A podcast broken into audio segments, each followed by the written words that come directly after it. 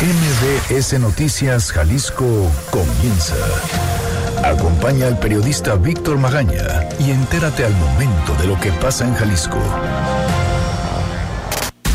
Este es un avance informativo MBS Noticias Jalisco.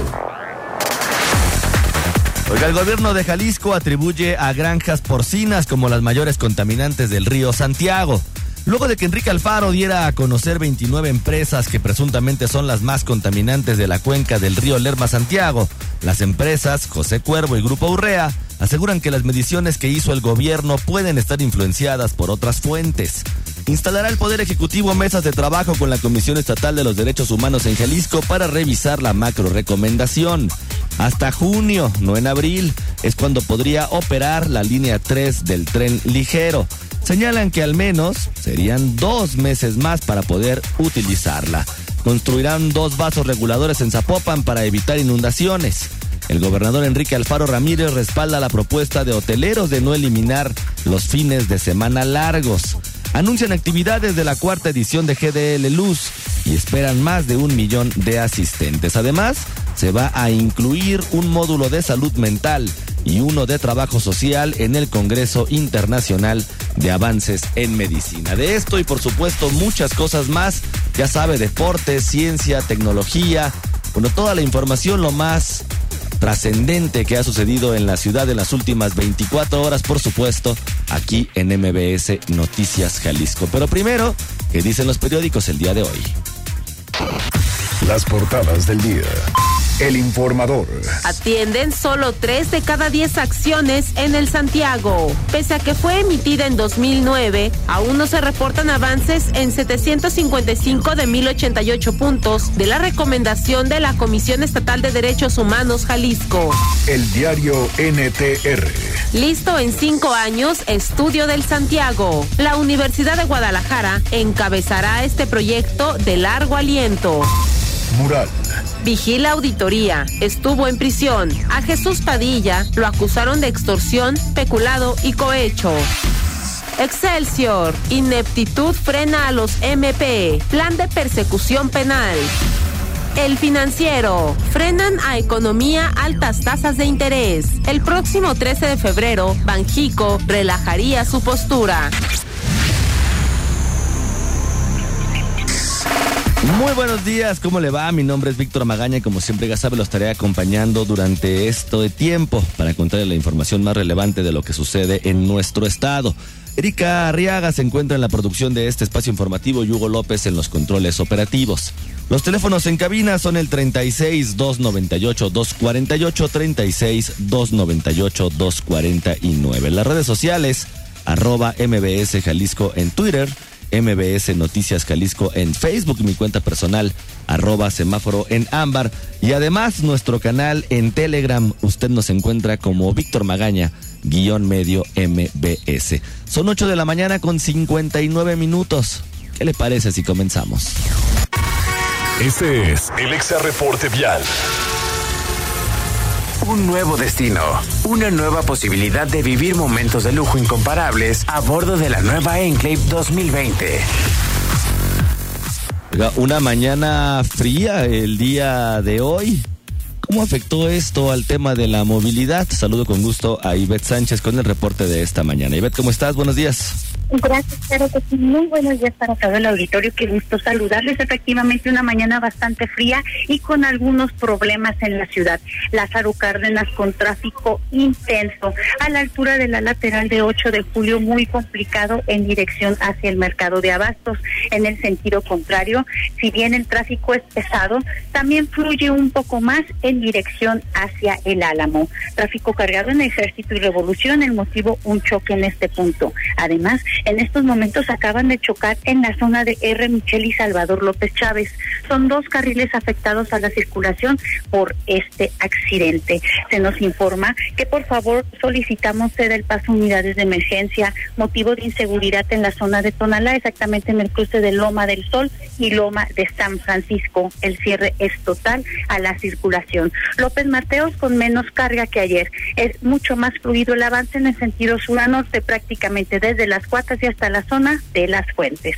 Es la información del reporte. Regresamos con ustedes Muy buenos días de viernes. Muy buenos días también para ti, Betty. Bonito fin de semana. Gracias. Una salida en familia siempre es un momento de lujo a bordo de la nueva Buick Enclave 2020. Estrena una Buick Enclave con bono de 80 mil pesos y 32 mil puntos Premier. Válido del primero de febrero al 2 de marzo de 2020. Términos y condiciones en Buick.mx. El Exa Reporte Vial es presentado por. Llévate una Buick Enclave 2020 con bono de 80 mil pesos y 32 mil puntos Premier. Visita tu distribuidor autorizado Buick. Medio Ambiente. Oiga, el Poder Ejecutivo va a instalar mesas con la Comisión Estatal de los Derechos Humanos aquí en Jalisco para revisar justamente la macro recomendación. Fátima Aguilar, ¿cómo estás? Buenos días. Buenos días, Víctor. Saludos para ti, para la Victoria. Pues sí, en el contexto de esta actualización que de la macro recomendación de 2009 emitida por la Comisión Estatal de Derechos Humanos ante la contaminación del río Santiago y que ahora piensa actualizar, pues el gobierno estatal aseveró que establecerá mesas de trabajo con este organismo para revisar sus peticiones. Al cuestionarlo si aceptará los 100 puntos de esta recomendación como se lo plantea pedir la comisión, porque cuando se dictó el entonces gobierno estatal solamente aceptó 43 de ellos, pues el gobernador Enrique Alfaro Ramírez respondió que hay disposición, pero el problema no, no se soluciona con macro recomendaciones y insistió que no necesita que le digan lo que tiene que hacer. Esto es lo que comentó.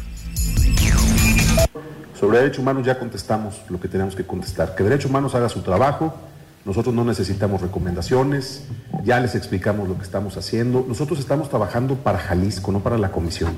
Estamos trabajando para arreglar un problema.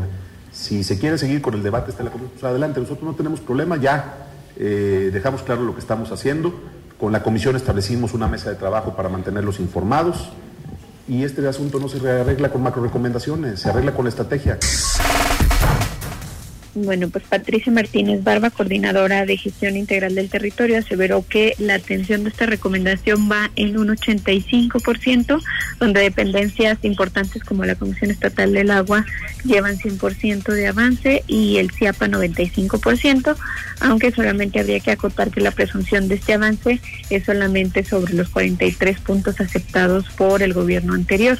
Eh, Martínez Barba criticó que la solución sobre la contaminación del río eh, pues no tiene ese nivel de avance, eh, al igual que, la, que el cumplimiento de la recomendación, porque precisamente esas medidas de derechos humanos se centraron solamente en capacitaciones y fomento a la participación, dejando afuera acciones como los ordenamientos territoriales y la reconversión del sector productivo. Pues es el reporte, Víctor. Fátima, muchísimas gracias. Buen día. Oiga, y en un diagnóstico de las causas directas de contaminación del río Santiago, hecho por el gobierno estatal, se identificó que las granjas porcinas son la principal, más que las descargas industriales, seguidas de las descargas urbanas por un saneamiento incompleto. De acuerdo con la coordinadora de gestión integral del territorio, Patricia Martínez Barba, el diagnóstico se hizo como parte de la elaboración de la estrategia integral para el saneamiento de este río pues al inicio de la administración se encontraron con información desactualizada e incompleta sobre las fuentes contaminantes del río Santiago y del Sula. Escuchemos lo que dijo que en esta zona de intervención prioritaria tenemos estimado que hay más o menos un millón de vientres en granjas porcinas. Pero ¿qué significa esto a la hora de traducirlo en términos de aportaciones contaminantes? Una población de un millón de vientres porcinas genera contaminación en carga orgánica al equivalente de una ciudad de 5 millones de habitantes, es decir, como el área metropolitana de Guadalajara. Según estos datos del Ejecutivo, las descargas industriales se encuentran en un tercer lugar. Después los arrastres de agroquímicos, los desechos de la actividad pecuaria y también influyen los vacíos legales, la ausencia de inspecciones, presupuestos públicos limitados, los cambios de uso de suelo, así como una falta de coordinación interinstitucional. Como se mencionó en la macroexcursión realizada el miércoles por el gobierno estatal, en las obras para el saneamiento del río, ayer se reiteró que la estrategia integral incluye obras de infraestructura con plantas de tratamiento, colectores, métodos para el tratamiento de desechos en granjas, atención médica, ordenamiento territorial, gestión integral de residuos y desarrollo económico sustentable. Por cierto, Las empresas José Cuervo y Grupo Urrea contestaron que la medición hecha por el gobierno de Jalisco para detectar residuos contaminantes en el río Santiago puede estar influenciada por otras fuentes. Esto luego de que el día de ayer el Ejecutivo las ventilara entre las 29 empresas que vierten al menos un tipo de contaminante al río. El gobernador Enrique Alfaro Ramírez informó que después de esto dichas empresas reaccionaron y se pusieron en contacto con él para permitirles el acceso a fin de que hicieran una medición más. Escuchemos. Eh, cuando menos ya de entrada, dos empresas nos mandaron información adicional, eh, José Cuervo y eh, Grupo Urrea. acordamos que hoy, porque en ninguna de las dos se nos había permitido el acceso para la medición, ellos argumentan que la medición en la descarga puede estar influenciada por otras fuentes de contaminación. Lo que queremos es que se agote ese proceso y el día de hoy nos van a abrir las puertas para poder hacer un monitoreo. Dijo que también se informará de los resultados después de esta visita, pero su exigencia continúa en que la Comisión Nacional del Agua, la CONAGUA, tiene que realizar su propio monitoreo a estas empresas y eso se le insistirá en la reunión de hoy con su titular, así como en el de la Secretaría de Medio Ambiente y Recursos Naturales, o mejor conocida como la Semarnat. Vamos a ir a una pausa, pero antes le recuerdo los números en cabina, 36 298 248, 36 298 249. Pues ni para abril ni para mayo.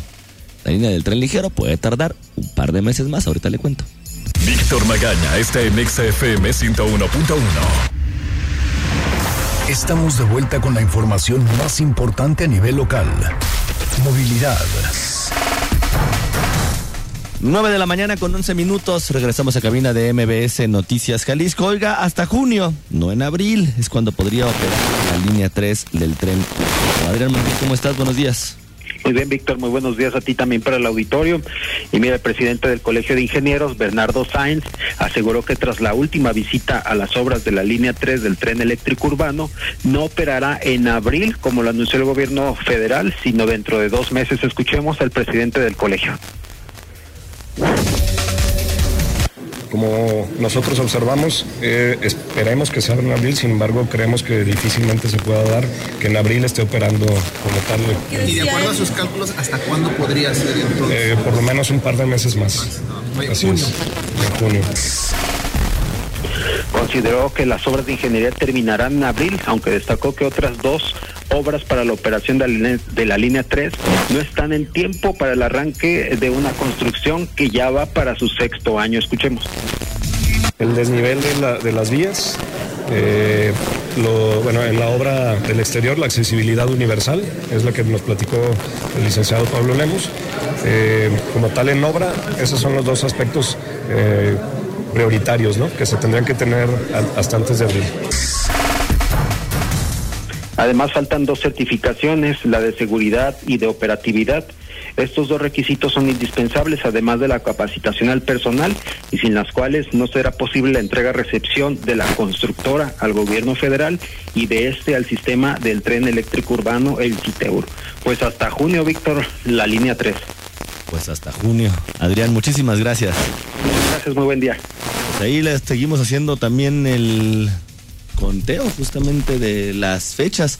Isaac de Loza, el colaborador de este espacio informativo, justamente se ha dado como a la tarea de publicar un poco sobre, sobre esta espera. Espérenme poquito, déjame ver dónde publicó su último tweet. Justamente donde estaba anunciando este tema de la construcción de la línea 3 del tren ligero. Bueno, ahorita en lo que lo encuentro, mientras le platico que frente a hoteleros de Jalisco y con la presencia del secretario federal de Turismo, Miguel Torruco Márquez, el gobernador del estado, Enrique Alfaro, solicitó al funcionario federal que le diga al presidente Andrés Manuel López Obrador que es un error eliminar los fines de semana para celebrar las efemérides. Escuchemos cómo lo dijo. Pero sirva este espacio para, con mucho respeto, como siempre lo hemos hecho, eh, decirte, Miguel, que pedimos desde Jalisco que en la plática que tú puedas tener con el presidente puedas expresarle que el gobierno del Estado de Jalisco se suma al llamado que hace el presidente nacional de la Asociación de Hoteles, a Juan José. Le damos todo nuestro respaldo para decir, para decirle al presidente que ese sería un grave error, que esa decisión de eliminar esos periodos largos de fines de semana es un grave error. El presidente de la Asociación Nacional de Hoteles y Moteles, Juan José Fernández Carrillo, advirtió que eliminar los puentes o fines de semana representará pérdidas millonarias para el sector. El gobernador Enrique Alfaro dijo en su mensaje que eliminar los fines de semana largos no es la manera de incentivar los valores patrios o el sentido cívico y que estos se pueden trabajar en otra ruta que no se puede afectar al sector hotelero. La ciudad.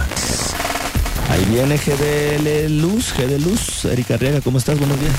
Buen día, Víctor, día al auditorio. Así es, con el objetivo de incorporar a los ciudadanos la cultura mexicana y como parte de las celebraciones del 478 aniversario de la ciudad de Guadalajara, se llevará a cabo la cuarta edición de GD Luz 2020, en donde todas las instalaciones tendrán el concepto de cultura mexicana, como la gastronomía, colores, textura y música. El organizador y productor de este evento, Marcos Monroy, explicó que en esta ocasión GD Luz recorrerá dos kilómetros y ofrecerá alrededor de 50 atracciones en un tramo que comprende desde el santuario de Guadalupe y hasta el templo de Aranzazú. Escuchemos. Este, este año, el primer festival temático de la luz en el mundo, puedo decirlo, de la cultura mexicana. Los festivales de la luz iniciaron en 1852 en Francia, en Lyon, Francia, y, fueron eh, evolucionando hasta hoy, que son festivales con la más alta tecnología en proyección, en efectos especiales, en instalaciones artísticas. Y bueno, todos los festivales se invitan a diferentes artistas como, como lo hemos hecho también nosotros, pero ahora queremos darle un giro y realmente queremos que sea el primer festival de la cultura mexicana. Entonces, todas las instalaciones artísticas de G de Luz van a estar inspiradas en la cultura mexicana de alguna forma. Por su parte, el presidente municipal de Guadalajara, Ismael del Toro Castro, explicó que para esta cuarta edición de G de Luz esperan la asistencia de 1.100.000 espectadores, así como una derrama económica de 80 millones de pesos. Además de que el estado de fuerza que se desplegará estará conformado por 800 servidores públicos de distintas dependencias municipales, en coordinación con instancias estatales y un equipo además de seguridad privada. Las actividades de G de Luz 2020 se llevarán a cabo del 11 al 15 de febrero y la inversión total será de 26 millones de pesos. 10 millones los aportará el municipio de Guadalajara y el resto será por patrocinadores. Es la información, Víctor. Erika, muchísimas gracias. Por cierto, también una de las empresas que se encargan de G de Luz es Altea Corp. Seguramente, y a sonar como a comercial de los Simpson, usted le recordará por el tema de Calaverandia y por el tema de Navidalia. Hay que ver otra vez cómo fueron esos contratos en este 2019, justamente de esta renta del Parque Ávila Camacho. Hay que recordar, en el 2018, pues ahí era una renta que parecía, pues netamente, pues para firmar el contrato. Y también es importante saber cuánta afluencia de gente luego de Calaverandia en 2018, pues ya empezó a ir al Parque Ávila Camacho. Recuerde que en ese entonces ya lo estábamos informando nosotros y la respuesta por parte de las autoridades era que el Parque Ávila Camacho ya no estaba yendo la gente, pero que después de Navidalia, montononal de gente iba a empezar a visitarlo porque justamente hacía falta reactivarlo. Hay que ver, hay que ver cuál es la afluencia de ese parque después de estos eventos y bueno, pues ahora viene también ya G de Luz por parte del Ayuntamiento de Guadalajara y por parte de Altea Corp. Bueno, ¿y cómo va a estar este fin de semana para ver si usted decide salir o no decide salir? El tiempo.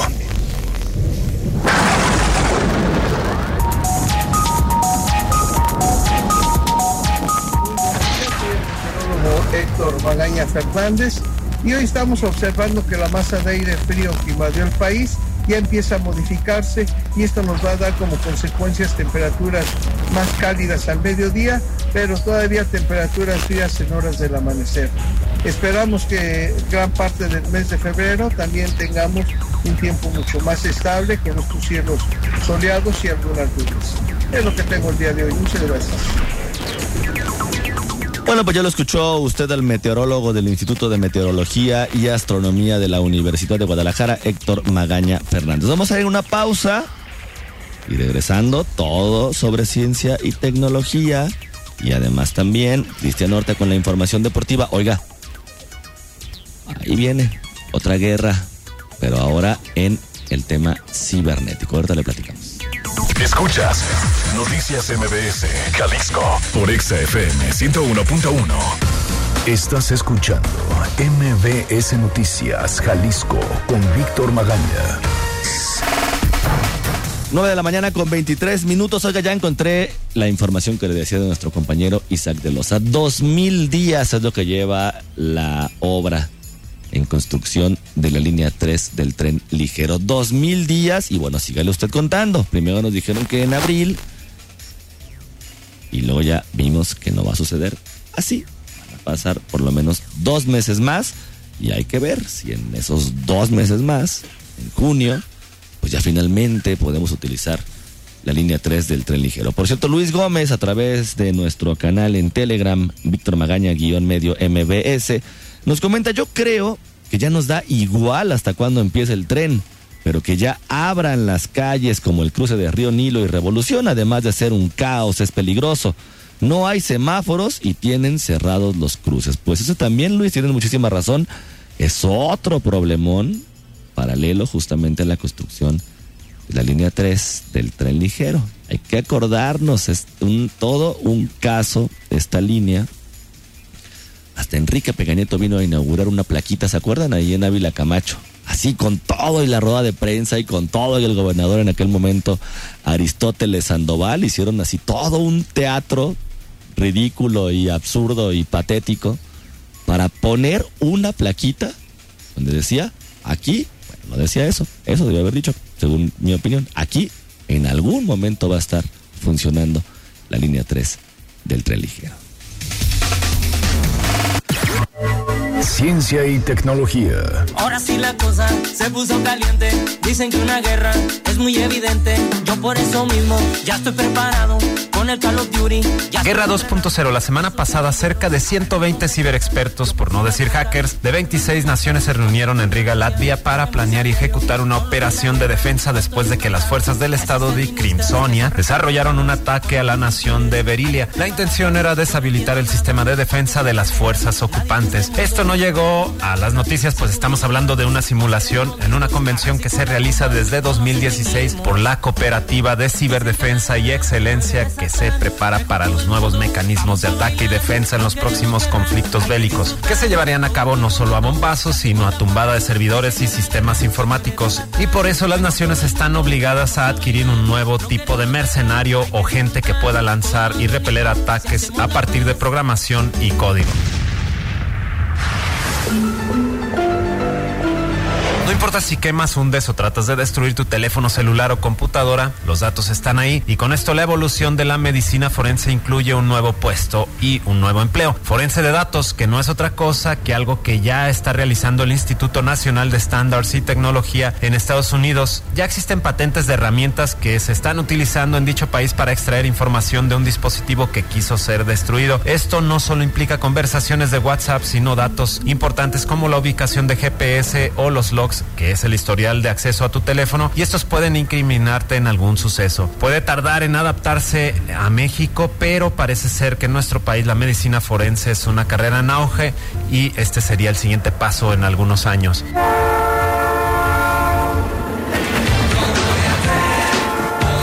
Más famosos filmes cortos en el cinema es el film silencioso de 1896 de un tren llegando a una estación. Un intrépido usuario de Reddit ha reescalado esta película a una resolución de 4K y a 60 frames por segundo e incluso agregó sonido. El resultado es totalmente impresionante y convierte una película de hace 120 años en algo que parece que fue filmado ayer. El filme viejo que fue filmado nada más que por los hermanos Lumière, por cierto, inventores también del cinematógrafo con el nombre L'arrivée d'un train à la gare de Ciutat. ¿Por qué es importante este suceso? Bueno, porque fue realizado con un tipo de inteligencia artificial que reconstruye los cuadros de baja calidad. Ahora imagínense todas aquellas imágenes históricas como de la guerra mundial y otros sucesos vistos en una calidad actual.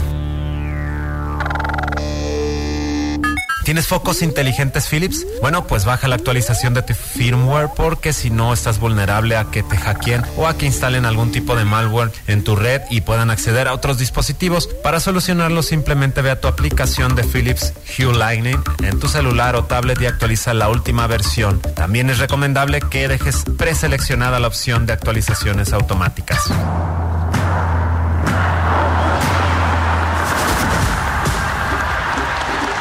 El Netflix de los videojuegos Google Stadia será lanzado en los próximos meses. Es trascendente esto pues es una nueva manera de consumir videojuegos en un plan de renta y los juegos serían consumidos desde un servidor en internet o la nube sin tener que adquirir como tal una consola. Google promete 120 juegos en la plataforma más 10 que son originals, es decir que son exclusivamente desarrollados para Google Stadia. El precio estimado 10 dólares por mes después de los tres meses de prueba gratuito.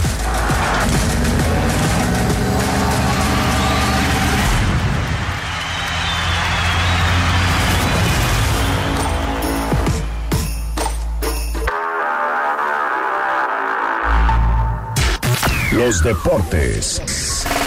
Bueno, ¿y qué hay y qué hubo en materia deportiva? Ya sabe nadie mejor que Cristian Horta para platicarnos. Buenos días, vamos con la información deportiva. Ayer por la noche se puso en marcha la jornada 5 del Clausura 2020. En juego celebrado en el Estadio Jalisco, Atlas cayó 3 a 1 ante Monarcas Morelia. Ortiz, Achilier y el venezolano Aristigueta marcaron por la visita, mientras que Correa descontó por los zorros. Además, Geraldino falló un penal para los locales cuando el marcador se encontraba 1 a 1. Con esa derrota, Atlas en su primer juego con Rafael Puente en el banquillo, se queda con seis unidades en el noveno puesto de la tabla general momentáneamente. Este viernes continúa la actividad de la fecha 5 con los duelos Puebla Santos y Tijuana ante Toluca, ambos a las 21 horas. Para mañana, Chivas visita a Tigres en la cancha del Volcán en punto de las 19 horas. Durante la semana, Luis Fernando Tena reconoció la calidad del plantel felino y de su entrenador, Ricardo El Tuca Ferretti, nombrándolos el equipo de la década. La última ocasión que Guadalajara se impuso a los felinos como visitantes se remonta al 23 de enero del 2010. Desde entonces, suma seis empates y cinco derrotas cuando visita el volcán. En la Liga de Ascenso, se jugará la jornada 3 en la que Leones Negros buscará regresar a la senda del triunfo cuando visite a Cafetaleros de Tepachula a las 19 horas este sábado. El próximo martes, los melenudos recibirán al Atlanta United de la MLS en juego amistoso en conmemoración por el 60 aniversario del Estadio Jalisco.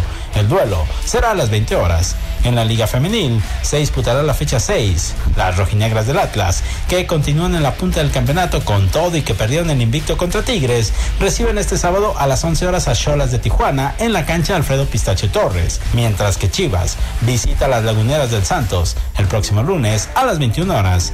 El rebaño femenil perdió el invicto la jornada anterior luego de caer ante Pachuca. En actividad del béisbol, los tomateros de Culiacán en representación de México perdieron la semifinal de la Serie del Caribe ante Cardenales de Lara de Venezuela en un juego de picheo. El representativo mexicano cayó una carrera a cero, por lo que el equipo de Culiacán concluyó así su participación en el torneo que se realiza en San Juan, Puerto Rico.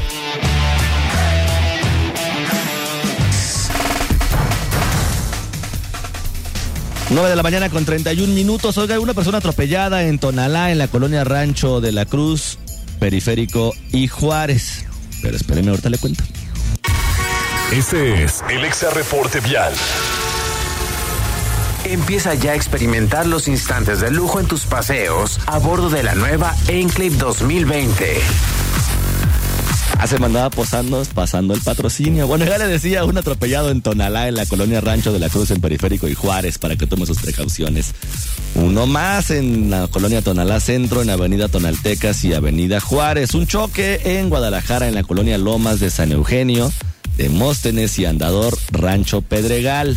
Otro en Tlajomulco, esto en la colonia Real del Valle, Adolf Horn y San Víctor. Y hay una persona inconsciente en la colonia Colinas de San Javier, en Avenida Patria y Avenida Acueducto, además de un motociclista lesionado en Zapopan, en la colonia Atemajac del Valle, Ramón Corona y Morelos. Ya sabe, maneje con precaución. Una salida en familia siempre es un momento de lujo a bordo de la nueva Buick Enclave 2020. Estrena una Buick Enclave con bono de 80 mil pesos y 32 mil puntos Premier. Válido del 1 de febrero al 2 de marzo de 2020. Términos y condiciones en Buick.mx. El Exa Reporte Vial es presentado por... Adquiere una Buick Enclave 2020 con bono de 80 mil pesos y 32 mil puntos Premier. Visita tu distribuidor autorizado Buick. Oiga, ya es viernes. El próximo lunes nos escuchamos usted y yo a las 9 de la mañana en punto con la información más importante y más actualizada de lo que sucede en la zona metropolitana de Guadalajara, por supuesto, en el resto del estado. A las 9 de la mañana en punto, ya sabe, aquí lo espero. En Exa FM, en el 101.1, a través de MBS Noticias Jalisco. Pero mientras, aproveche la mañana. A las 10 de la mañana llega la garra, también para que no se la pierda. Por lo pronto, y como siempre, ya sabe, le deseo que pase usted un muy bonito día. Aquí concluye MBS Noticias Jalisco. Acompaña a Víctor Magaña y su equipo de profesionales de lunes a viernes a partir de las 9 de la mañana por Exa FM Guadalajara.